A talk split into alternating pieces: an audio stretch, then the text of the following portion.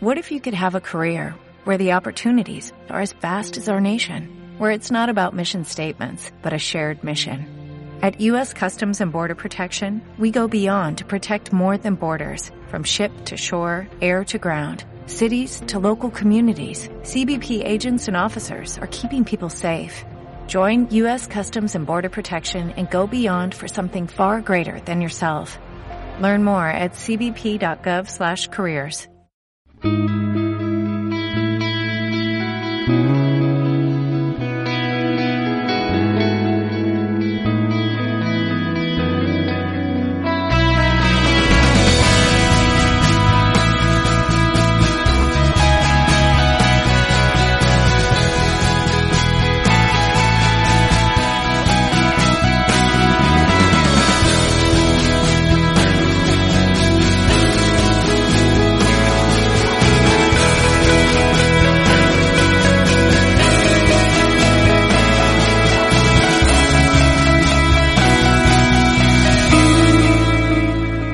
buenas gente, soy Marco Álvarez, de Ion Marco en Twitter. Tengo aquí conmigo, como siempre, a Rubén Ibeas, Rubén Ibeje en Twitter. Hola Rubén.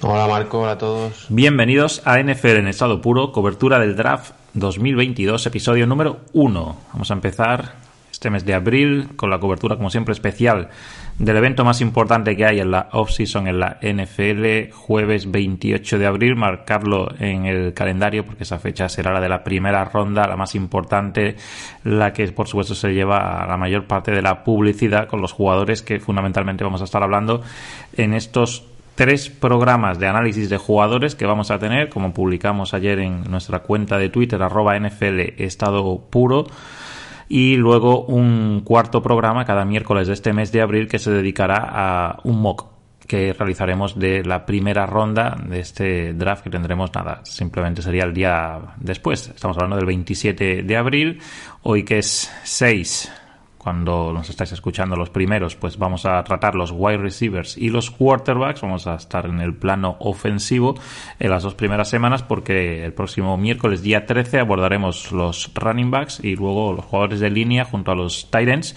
Y reservaremos el tercer programa, el del 20 de abril miércoles también para los jugadores de defensa. Y ahí abordaremos todo el bloque, los principales jugadores en el plano defensivo. Y luego también tendremos ya en el mes de mayo el programa resumen de lo que nos depare ese fin de semana, porque también, por supuesto, sabéis que se extiende el draft para la segunda y tercera ronda el viernes 29 de abril y el sábado 30 de abril cerraremos con las rondas de la número 4 a la 7. No ha habido grandes noticias en la actualidad de la NFL las dos últimas semanas, por eso, bueno, la semana pasada aprovechamos para no grabar y, bueno, adelantar temas como jugadores que hemos estado viendo del, del draft y bueno, esas cosas que ya sabéis que nosotros siempre estamos enfrascados en diferentes faenas. Bueno, comentaros simplemente la, porque, bueno, no viva en este mundo y no se haya enterado, pero bueno, la, la retirada de Bruce Arians y la sucesión en el puesto de head coach en Tampa Bay Buccaneers del que fuera defensive coordinator de Todd Bowles y luego, bueno, quizás el fichaje más importante ha sido el de Terron Armstead, el tackle para Miami Dolphins, procedente de New Orleans Saints. Y por supuesto, las. Bueno, ya hablamos de Tyree Hill, justo nos entró en el último programa. Bueno, pues firmó finalmente con Miami Dolphins y, bueno, un gran contrato. Y también se ha sabido hoy que ha renovado también de manera millonaria Stephon Dix, aunque, bueno, tampoco hay gente que se está asustando, sobre todo los aficionados de equipos como San Francisco con, con Divo Samuel o Tennessee con AJ Brown, jugadores que, bueno, quizás pueden pedir una cantidad que pueda ser excesiva, pero yo, por ejemplo, el contrario de Tyree Hill no son 30 millones al año, ni siquiera el de Devante y Adams. Aquí el único contrato que yo haya visto, Rubén, que es claro, meridiano y que no deja lugar a dudas, es de Sean Watson. De Sean Watson es todos los años, lo estuve viendo el otro día, son 46 millones aproximadamente el salario base y luego signing bonus que se prorratea esos cinco años de contrato y es que está todo garantizado, es, es alucinante. Así que, bueno, no, no os alarméis tanto, imagino que se irán produciendo esas renovaciones, aunque, bueno, Green Bay y Kansas City dijeron que no. Así que, bueno, hilando con esto de los wide receivers renovados a golpe de talonario, pues vamos a empezar con ellos precisamente para esta clase de draft y luego ya trataremos a los quarterbacks. Rubén, antes de meternos ya en nombre por nombre, tú eres porque claro, eh, aquí los metemos a todos en el mismo saco, es la misma posición, pero no es lo mismo hablar de un jugador como pueda ser eh, Traylon Barks de Arkansas y lo comparas con un jugador pues como Calvin Austin de Memphis. Entonces, tú eres más del receptor grande tipo Drake London, por ejemplo, pensando en tu equipo que no tiene nada, ni del grande ni del pequeño, o eres más del receptor rápido que quizás le falta un poquito de talla, pero que te puedes tirar el campo, quizás un, un Crisolave que no tenga tanto físico. ¿Tú por dónde vas más, en esta NFL, Rubén? No, mm, a ver cómo, cómo explico esto. No soy muy fan de los estos ankle breakers, ¿no? De estos que te hacen un corte muy seco y, y los ves jugando en los entrenamientos, ¿no? En los de la Senior Bowl, por ejemplo, en, uno contra uno y ves que dejan seco al defensor porque hacen un corte muy, pues eso, muy explosivo. No soy muy fan de esos jugadores. Eh, me gustan más los que son fuertes poderosamente. Eh, estilo Trion Barks, por ejemplo, eh, estilo Jamar Chase el año pasado. Eh, me ocurría algo parecido con, con CD Lamb, ¿no? que no, era un, no eran cortes muy explosivos, pero era un tipo que, que, bueno, pues que generaba separación en base a, otras, a otro tipo de cosas, sin decir, si con esto decir que no lo, que no lo puedan llegar a hacer.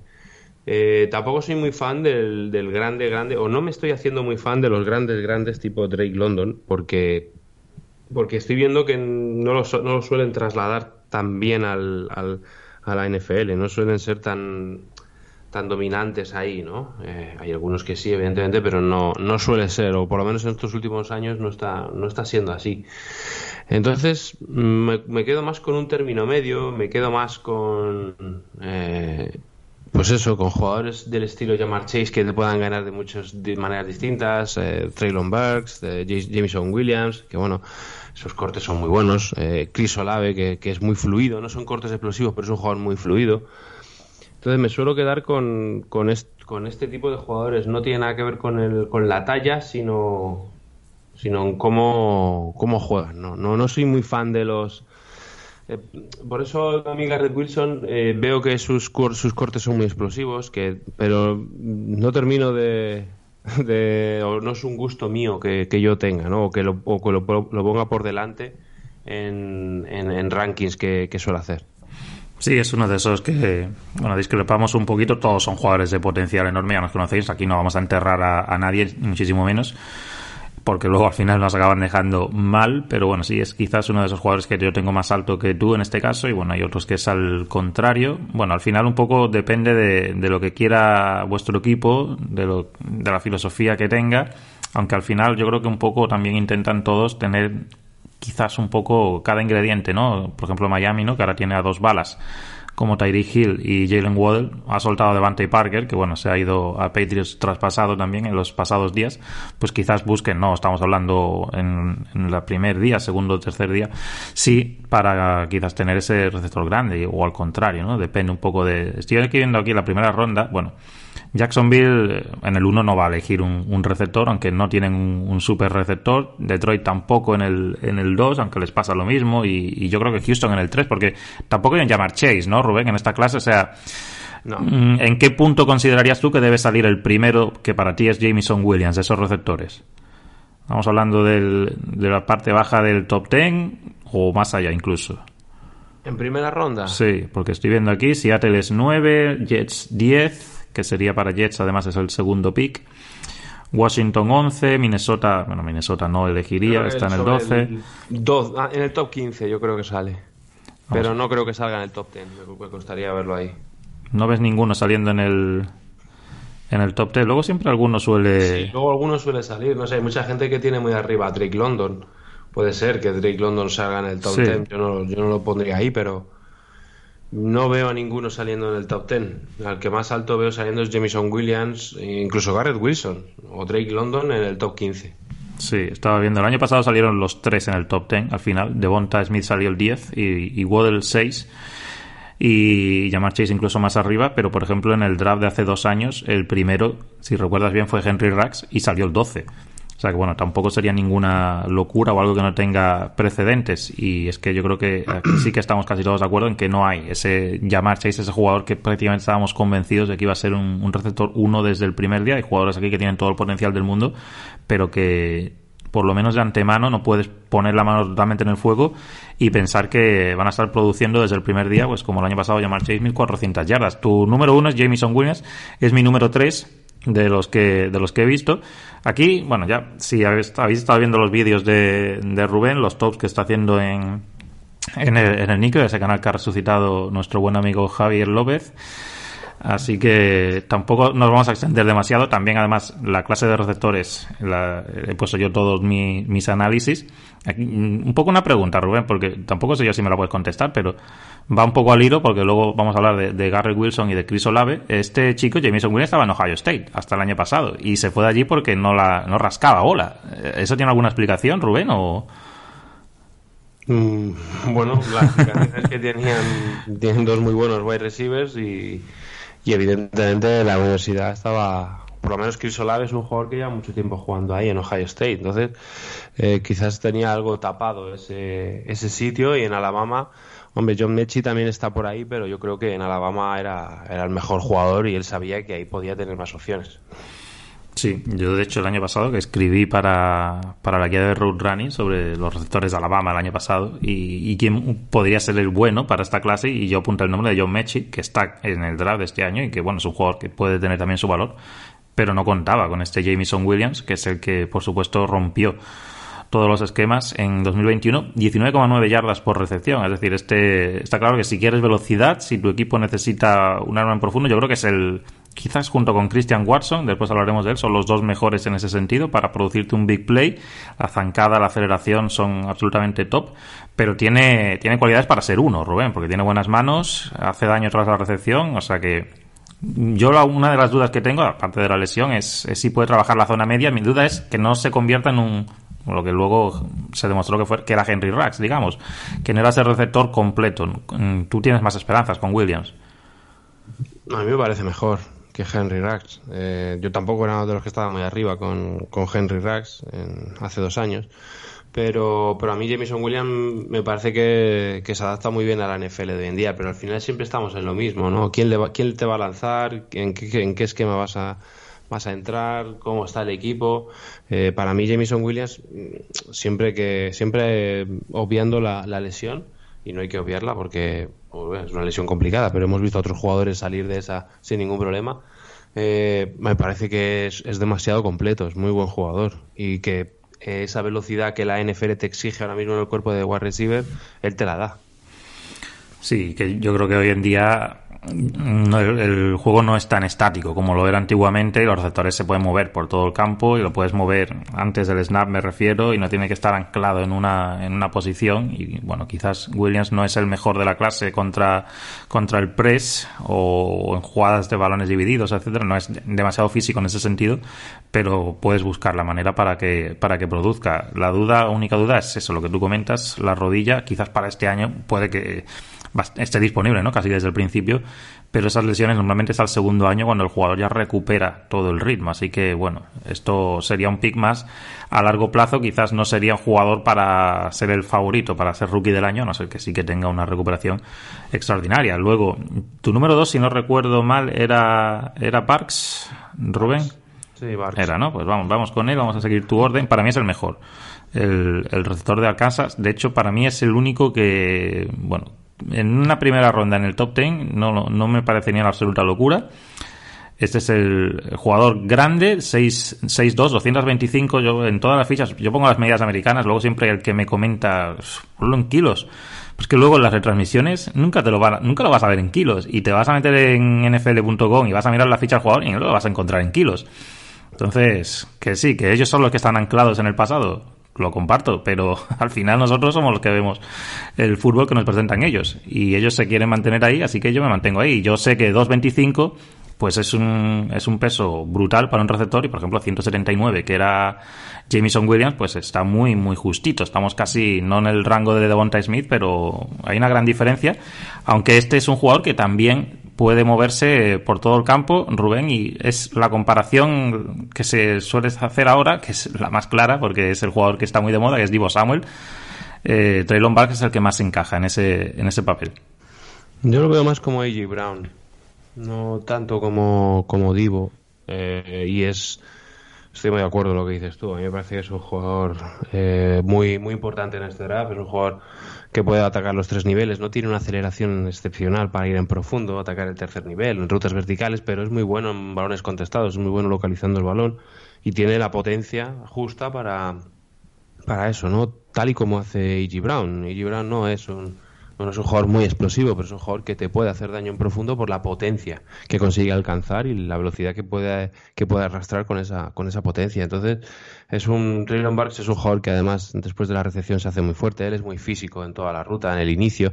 No tiene el release más explosivo, pero tiene unas manos y unos brazos muy fuertes, muy físicos que le permiten pues eh, quitarse al, al defensor de encima es un jugador que evidentemente en un esquema pues eso no como el que tiene San Francisco 49ers como el que tiene los Titans en el que vacían ese centro del campo para que haya esas rutas interiores y que AJ Brown las pueda convertir en más con las yardas después de la recepción por potencia ahí sí que creo que Trelon Barks es un es un jugador que puede ser muy importante, es un jugador que puede ayudar mucho a sus equipos. Todos los equipos que necesiten de un excepcional separador en el cuerpo de wide receiver que tenga que producir uno por uno, ahí me puede costar un poco más, porque lo puede hacer, sí, pero va a tener que ser mediante su físico y en la NFL evidentemente no va a tener la superioridad que ha tenido en college. Pero en los equipos que tengan un esquema definido en el que consiguen a través de mezclar conceptos de ruta, pues mezclar, eh, pues generar espacio, yo creo que ahí Traylon Barks puede brillar bastante.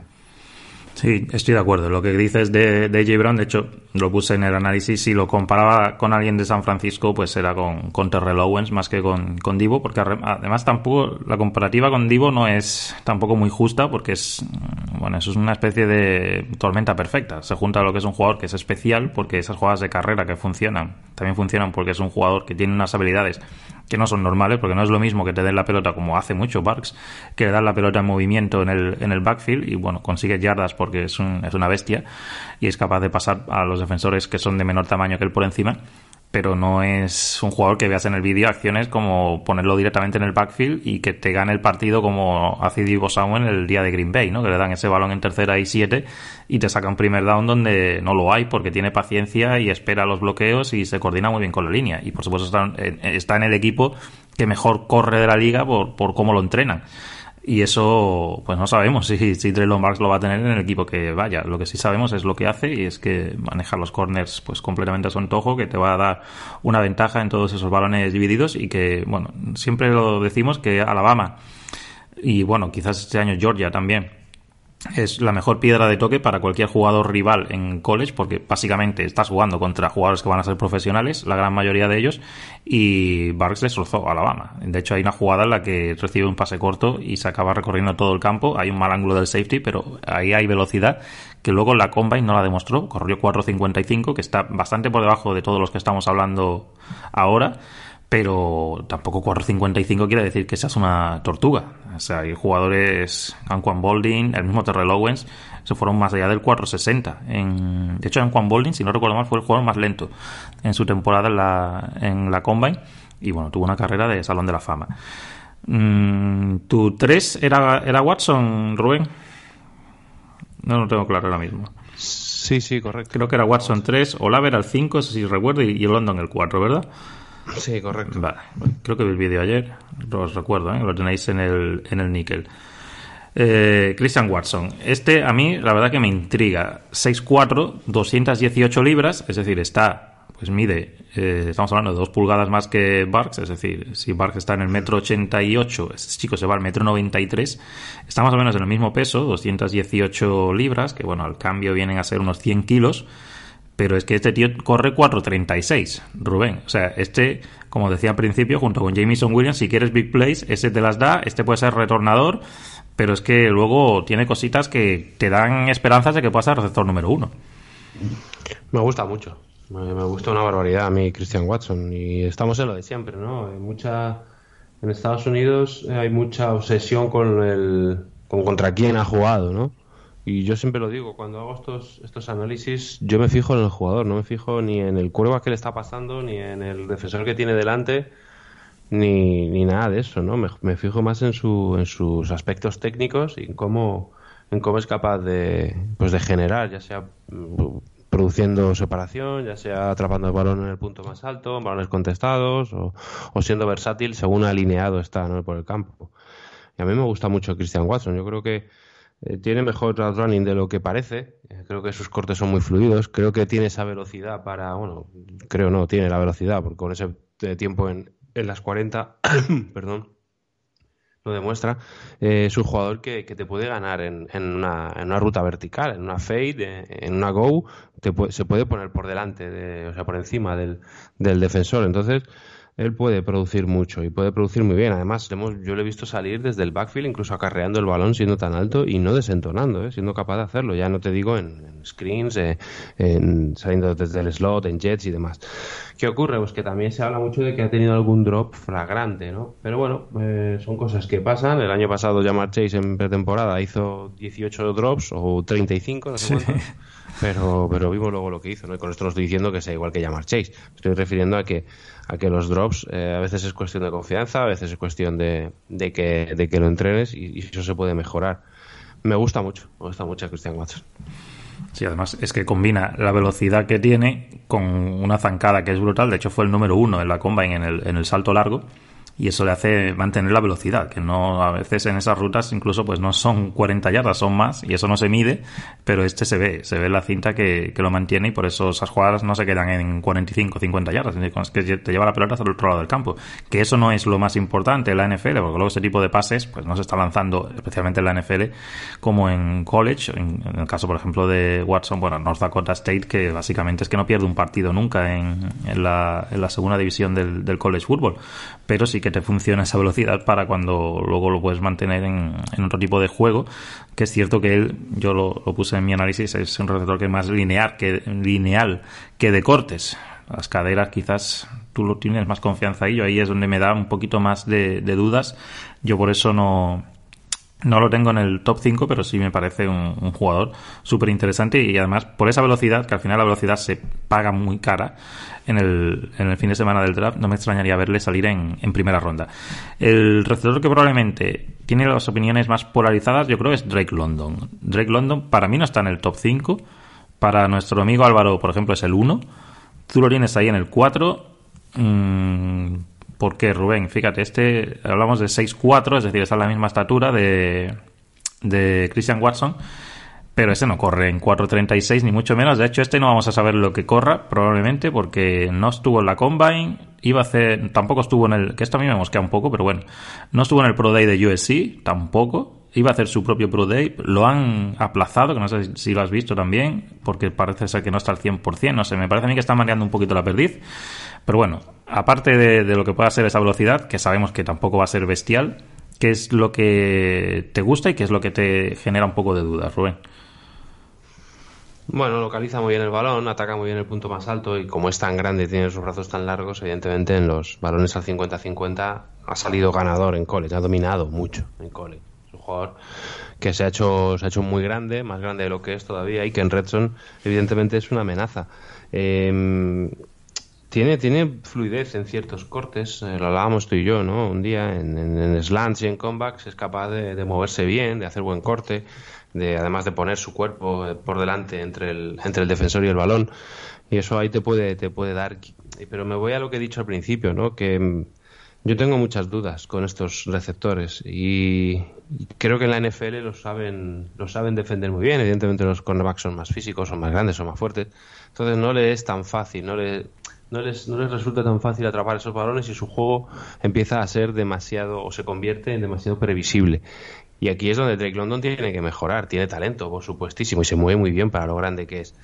Pero en la NFL no lo va a tener fácil y de cómo se adapte a eso y de cómo sea capaz de, de, ir evolucionando su juego a, algo más o de dominar, con, igual que ha dominado en college, pues hombre, su importancia irá, irá creciendo. Evidentemente es un proyecto de jugador muy interesante por, por el físico que tiene, ¿no?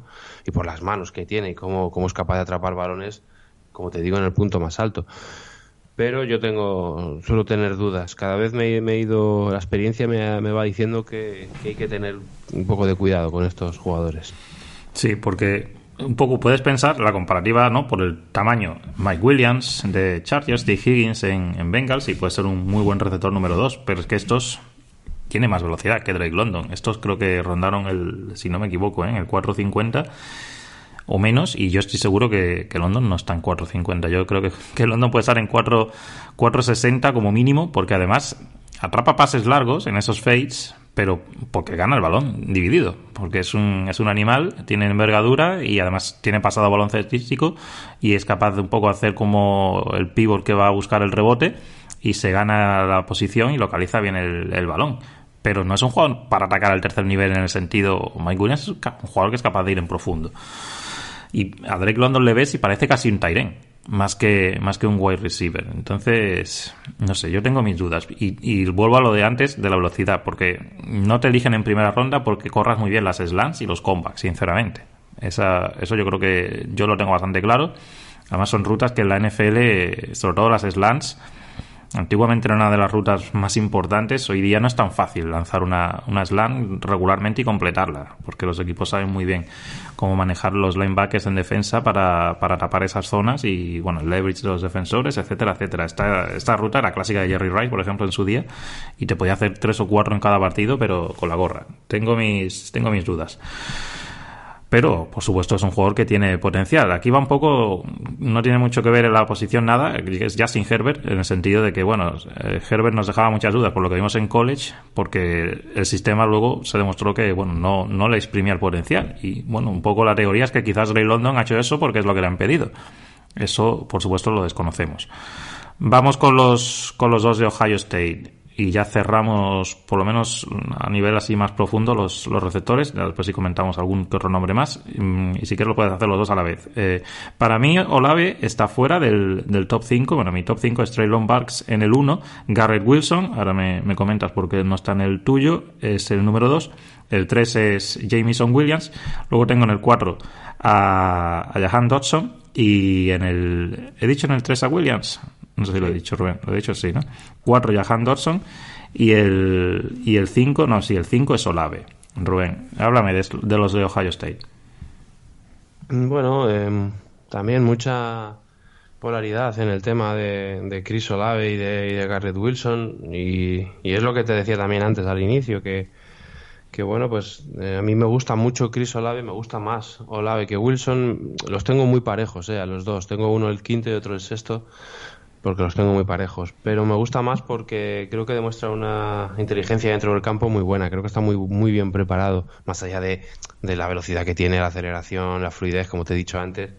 Me demuestra que es un tipo muy inteligente, que reconoce lo que, lo que la defensa propone. Evidentemente ha estado mucho tiempo jugando, ha jugado muchos snaps y muchos, y muchos snaps importantes en, en college football eh, muestra una recepción, un catch en tráfico muy buena.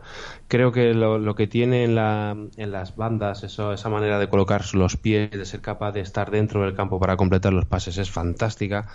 Creo que está muy bien, muy bien trabajado y que es un, es un receptor que puede producir mucho en, en, en el momento en el que se ponga a jugar el primer snap.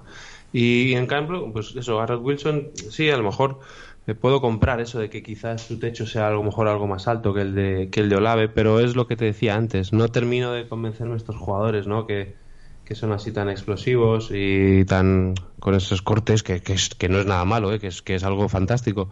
Pero al final no, terminan siendo lo determinantes que parece que van a ser en college. En college siempre salen con, con un hype tremendo y luego eso en la NFL no termina por, por, ser así, ¿no? Y el ejemplo, yo creo uno de los ejemplos más claros es el de Jerry Judy. Jerry Judy mostraba en college, bueno, y muestra en la NFL unos cortes descomunales, pero por unas cosas o por otras, porque si el quarterback no es bueno, pues y tal, pues si se lesiona o no sé qué, al final no termina tampoco de brillar todo lo que parecía que iba a brillar o que, o que debe brillar. Todavía le queda mucho, por supuesto.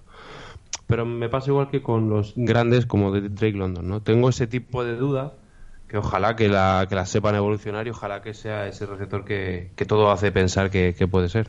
Sí, quizás Olave es el tipo de receptor que en un equipo medio puede dar mejor rendimiento respecto a un Wilson que si cae con Aaron Rodgers, pues seguramente haga mil yardas este año, pero que si va un equipo con una situación de quarterback diferente, como pueda ser a lo mejor Houston o Detroit, pues quizás es un equipo como lo ha pasado Jerry Judy, del cual comentas en Denver Broncos, pues pueda bajar su rendimiento. Ninguno de los dos son especímenes físicos a nivel de, tamaño, están los dos pues raspando el metro ochenta y, 182 más o menos, están rondando pues, el mismo, el peso similar, la, velocidad, pero yo veo a, Wilson como un posible receptor 1 de tu equipo, la comparativa que yo le doy es, un Stephon Dix, podría verlo también quizás una especie de, Justin Jefferson, y Olave lo veo más un complemento, lo veo como un, muy buen número 2, quizás un jugador, como tú dices, que en cualquier equipo va a producir, pero le veo menos techo. Por eso quizás yo puse segunda ronda, pero perfectamente puede caer, ¿por qué no?, en, en primera.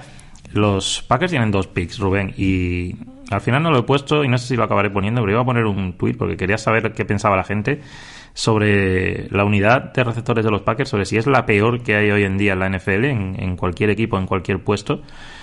¿Con cuál de esos estarías contento, Rubén? Ya sea en el pick, que es el 22 y el 29, ¿no? Aproximadamente lo que tiene Green Bay. ¿Con cuál de esos estarías contento?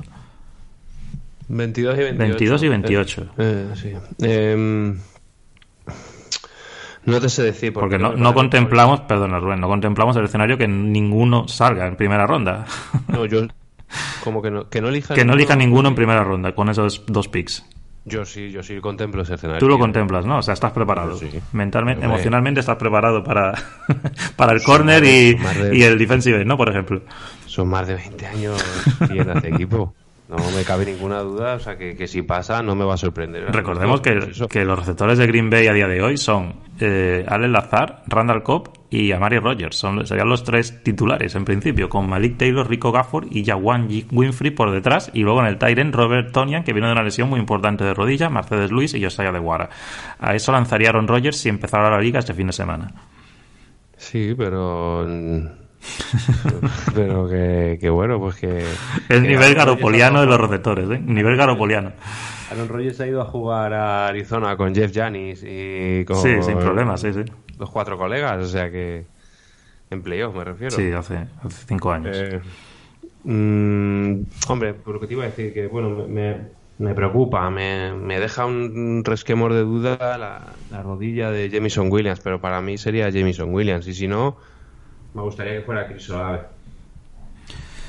Y yo voy a añadir un nombre y si quieres tú ahora añades otro, por lo menos para que lo tengáis en cuenta. Mm, y ya lo he dicho antes que está en mi top 5 es Jahan Dodson. Me parece que es un jugador que, hombre, si midiese, que esto es como siempre, ¿no? Si mi abuela tuviera ruedas de la bicicleta, está en 5'11, es decir, está por debajo de 1,80m y además está por debajo también de 180 libras. Entonces, eso quizás te perjudica, ¿no? Para poder ser receptor número uno, porque hay defensores que yo creo que se lo pueden, entre comillas, tragar pero es un tío que, sobre todo el release que tiene a la salida del snap, me recuerda, nadie está al nivel de Devante pero que es capaz de hacer esos movimientos que no son habituales.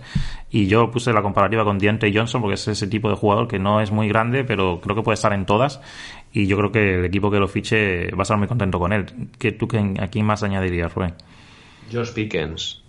Me, me parece que es otro jugador de mucho talento, otra amenaza vertical constante y, bueno, ha tenido problemas de lesiones también en, este último año.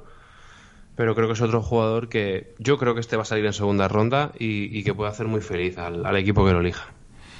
Sí, no, no pasáis por alto este jugador porque el año pasado apenas jugar por una lesión también grave. Es un jugador muy interesante. Vamos con los, vamos con los quarterbacks. primero estaba mirando eh, la primera ronda, Rubén, por ver un poco por dónde pueden ir los tiros, porque la verdad es que este año no está nada claro que ni quién va a ser el primero, ni en qué exactamente posición va a salir. El año pasado teníamos muy claro que el 1 y el 2, y luego se confirmó que el 3 también, cuando hubo ese trade, iban a ser quarterbacks. Pero es que este año estoy viendo aquí, Jacksonville no va a elegir. ¿Tú crees que Detroit se lo podría plantear, Rubén? es que es muy arriba en el 2, igual que Texans en el 3, no tienen quarterback, pero muy alto, ¿verdad? Para, porque no hay ningún jugador que estoy viendo aquí, y luego bajamos Jets, Giants, Carolina, ¿no? Quizás, ¿no, Rubén? Es el primer punto caliente. Mi sensación es que alguien va a ir al 5 a. No los Giants. A adelantar a Panthers. a, a, por quarterback. Mi sensación es esa, que el primer quarterback este año sale en el 5. Exacto. Por la, por la amenaza que pueda haber de que Carolina elija quarterback que está en el 6.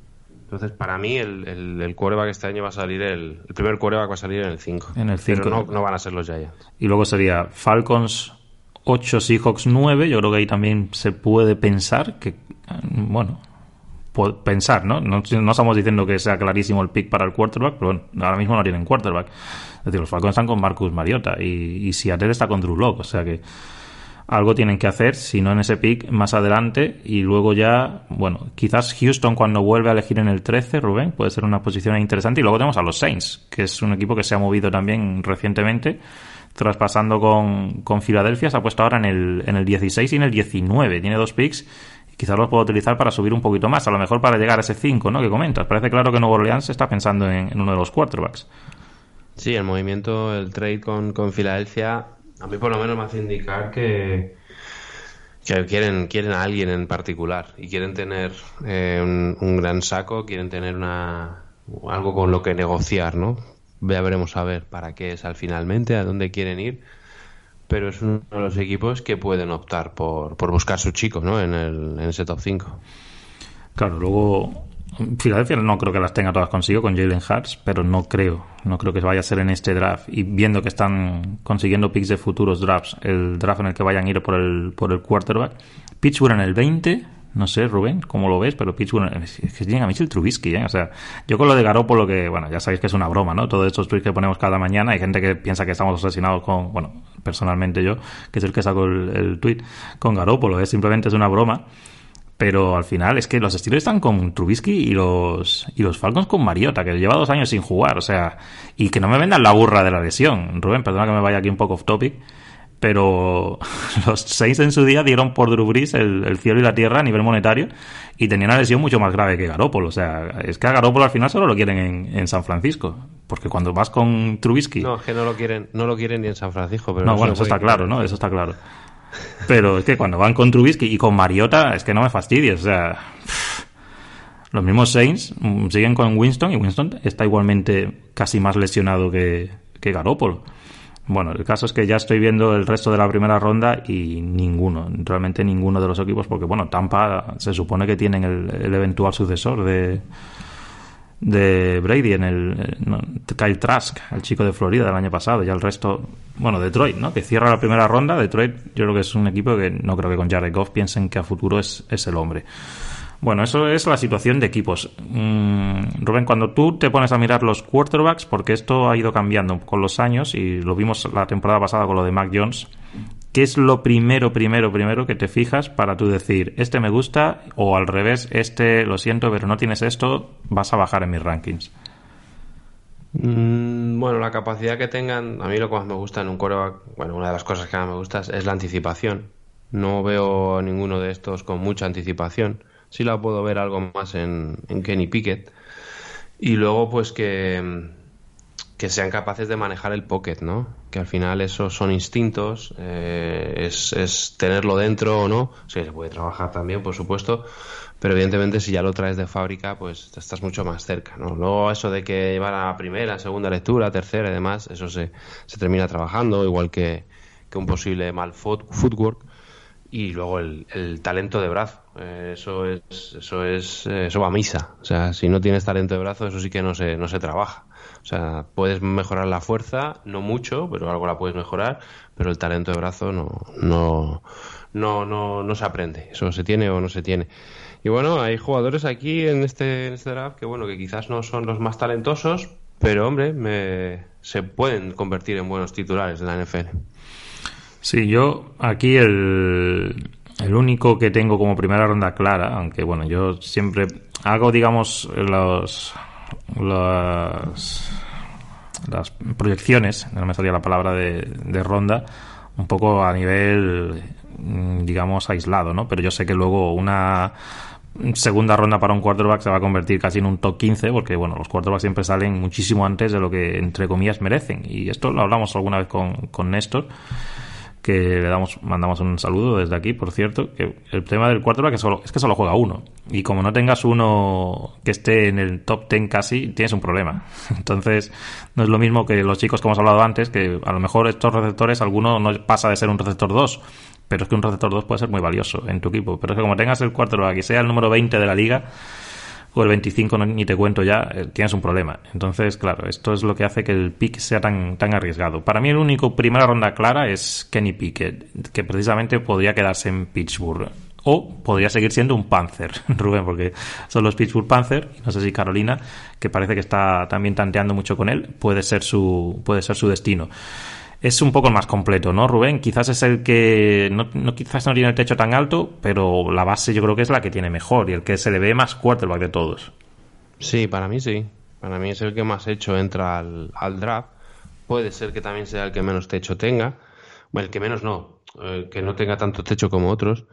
Pero a mí me parece que es muy buen, muy buen pasador, que tiene talento de brazo para buscar los tres niveles, que es capaz de, de, extender la jugada. Además, en movimiento lanza muy bien. Él es eh, cuando sale del pocket eh, en, scramble o en rollouts o demás, él lanza de una manera fantástica. Tiene muy buena, la técnica la tiene muy depurada y tiene precisión en los tres niveles y tiene capacidad para lanzar fuera de los números con precisión.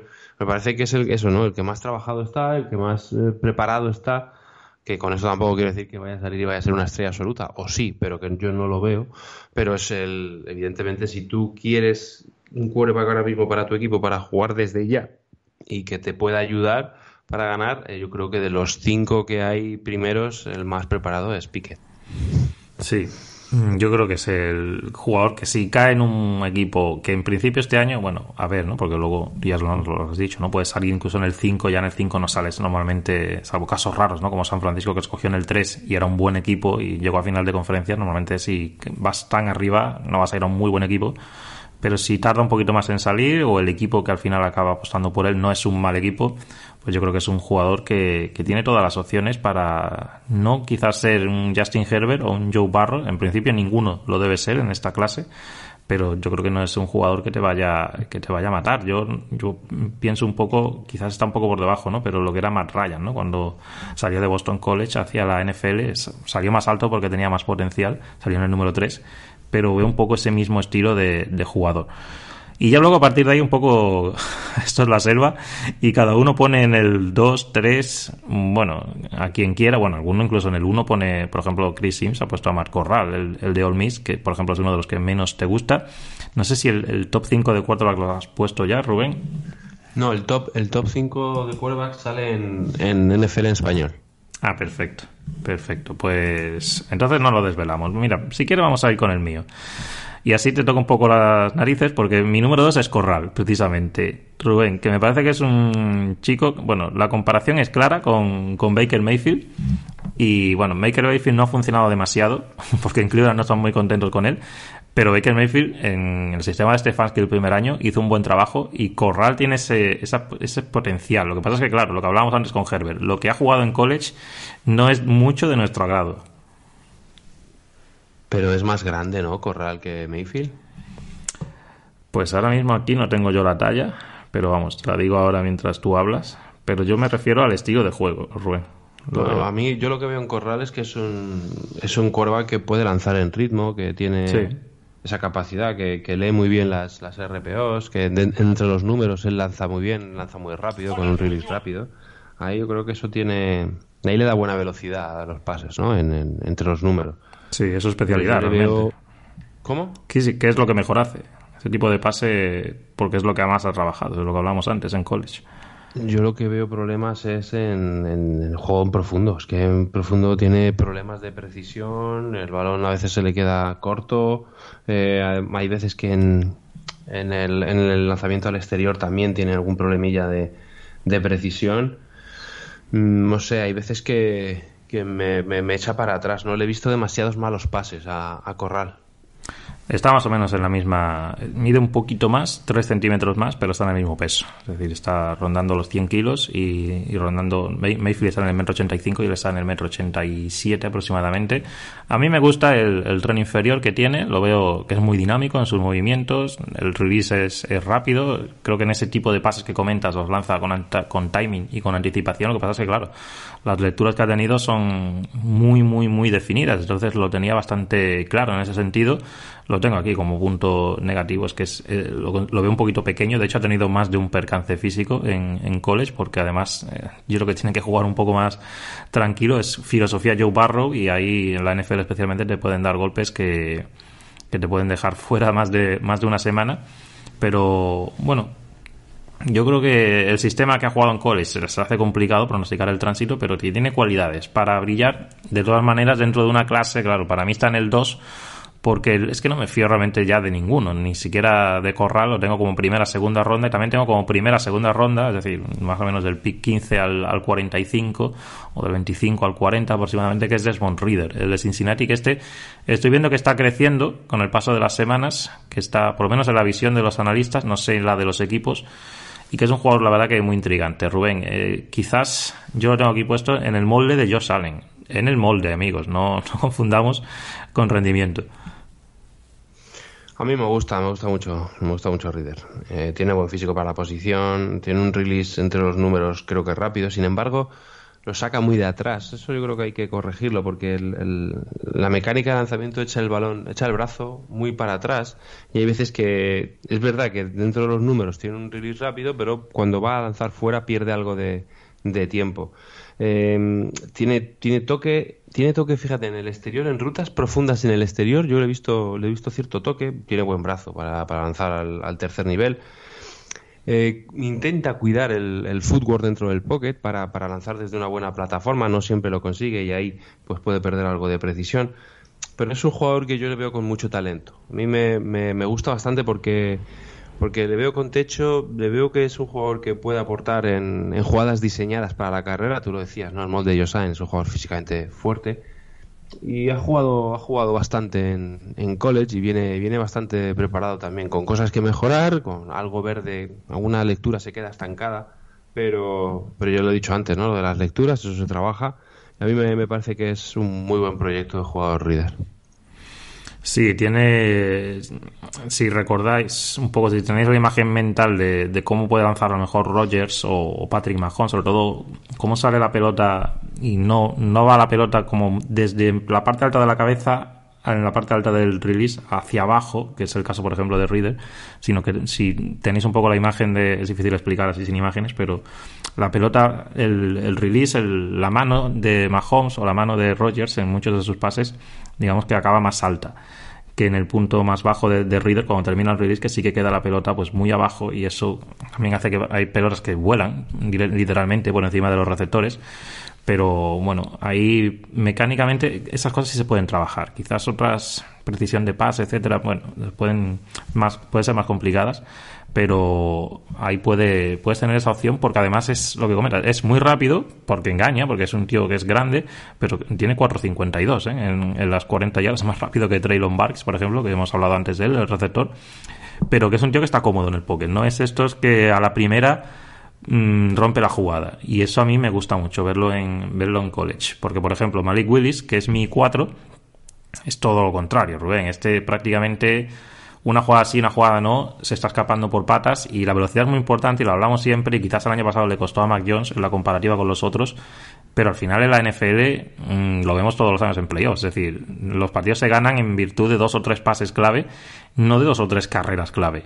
Y eso ahí Malik Willis mm, peca bastante. Sí, es un jugador que aprovecha su físico para correr.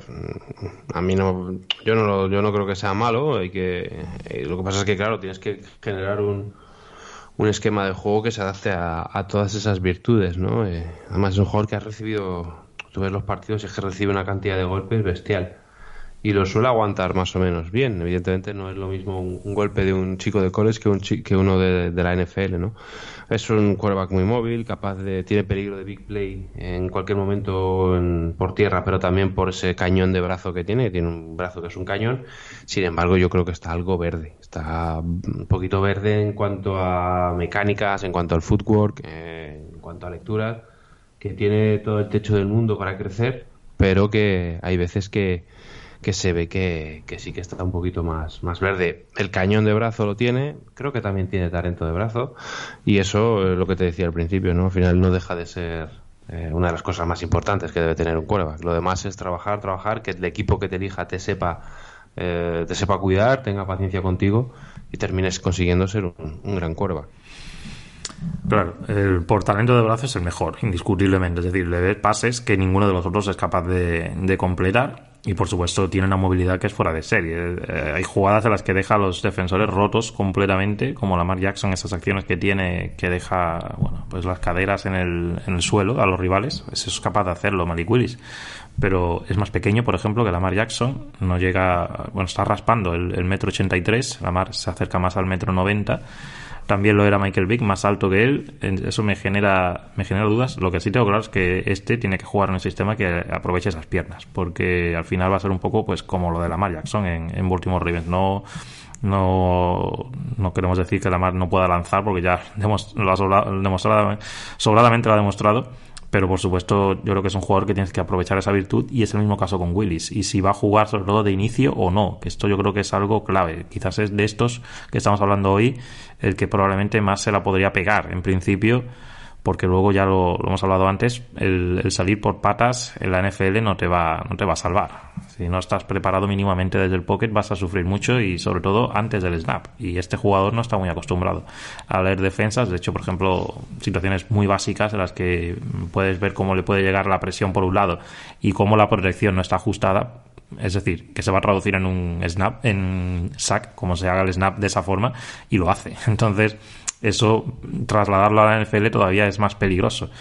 Entonces, bueno, yo por eso, porque tengo, tengo muchas dudas, lo tengo como segunda ronda, pero estoy completamente seguro que va a salir en, primera ronda. Hasta si me parece, yo lo he llegado a ver, no sé si incluso está en el 2, me parece una barbaridad. O sea, el escoger a, a Malik Willis en el 2, pero bueno, ya hemos visto de todo. Es decir, vimos a Baker Mayfield en el 1. Para mí eso fue lo más increíble que yo he visto hasta ahora porque encima este todavía atléticamente pues puedes confiar ¿no? que se transforme en, Lamar Jackson pero es que no era el caso de, Baker Mayfield luego ya por cerrar Rubén porque bueno yo por ejemplo he visto seis no sé si tú has visto alguno más pero Carson Strong y Sam Howell que son dos, dos quarterbacks que la verdad que tienen brazo calidad NFL la verdad que sí yo creo que no, no tiene tampoco que envidiarle demasiado, no son Mahomes, pero son suficientemente buenos en ese aspecto pero que por diferentes razones uno y otro se nos caen un poquito y están, no sé, ya veremos en tu top 5 si están más arriba o no, pero yo para mí Strong es el 5 y Howell es el 6 y la verdad que en ese sentido hay bastante hay bastante unanimidad. Sí, para mí también. Eh, para mí Strong está por delante de, de Howell. Eh, creo que Strong es tiene muy buen pocket awareness, es capaz de moverse muy bien dentro del pocket. Eh, para mí es el mejor en esto de, de los cinco primeros porque necesita moverse así de bien porque es que no es muy móvil. El, en los scrambles es, lento, eh, necesita eso, ¿no? necesita saber moverse en el pocket, saber por dónde le viene la presión para lanzar rápido el balón y quitárselo encima.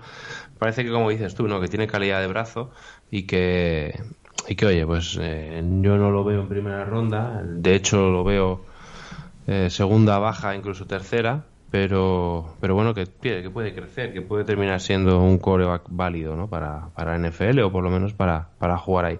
Y con Howell me pasa más o menos lo mismo.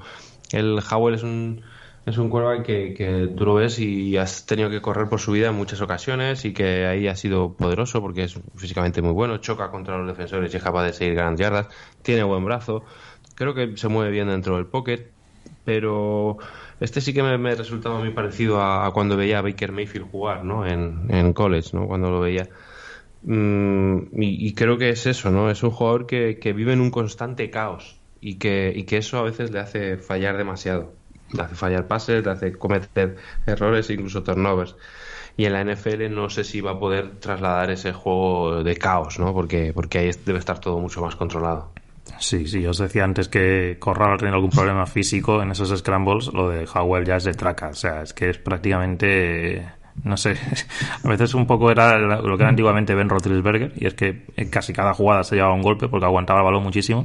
En el caso de Howell no es porque lo aguante en el pocket, porque a la mínima está saliendo del mismo, por lo menos sobre todo en su último año pero es que luego es absolutamente kamikaze usando su físico al final de las carreras. Así que eso lo tendrá que, cambiar en la NFL. Pero bueno, más allá de eso, es un jugador que desde luego no adolece confianza, la tiene, pero sí estoy de acuerdo con lo que comentas en el sentido de que las revoluciones muy altas. Ahí sí que se parece mucho a lo que era Baker Mayfield en college, pero este mucho más alocado. Y sobre todo ha notado mucho en su último año que no tenía ya en el backfield a, a Javonte Williams y a Michael Carter, que salieron en college, porque es desde North Carolina, y Diami Brown, que era el receptor 1, que también acabó en, creo que fue tercera ronda del equipo de Washington.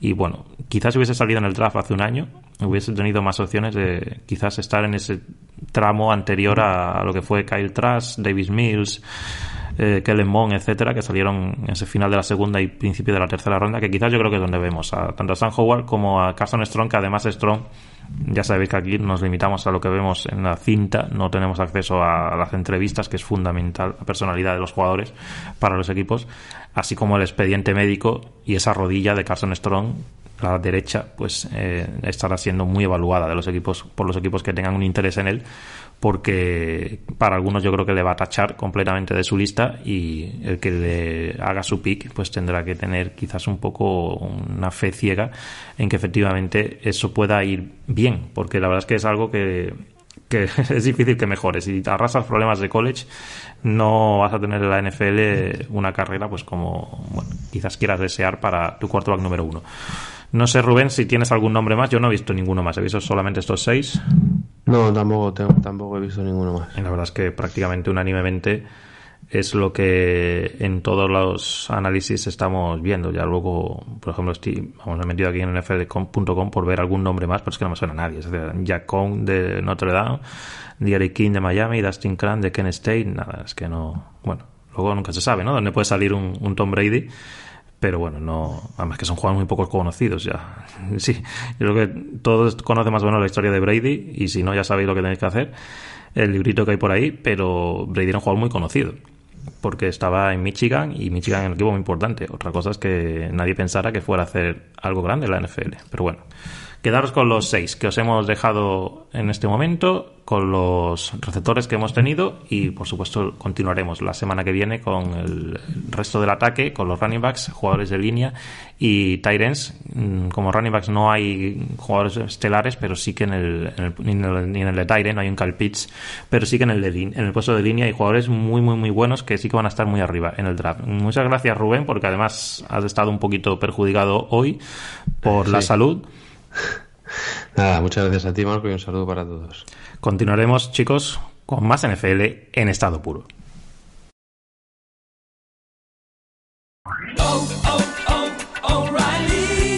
¿Necesitas ayuda? En O'Reilly Auto Parts te ayudamos. ¿Necesitas algún consejo? Te aconsejamos. Nuestros profesionales en autopartes están siempre disponibles para ayudarte a encontrar lo que necesites. Excelente servicio al cliente es solo una de las ventajas que ofrece O'Reilly Auto Parts. Los profesionales en autopartes. Oh, oh, oh,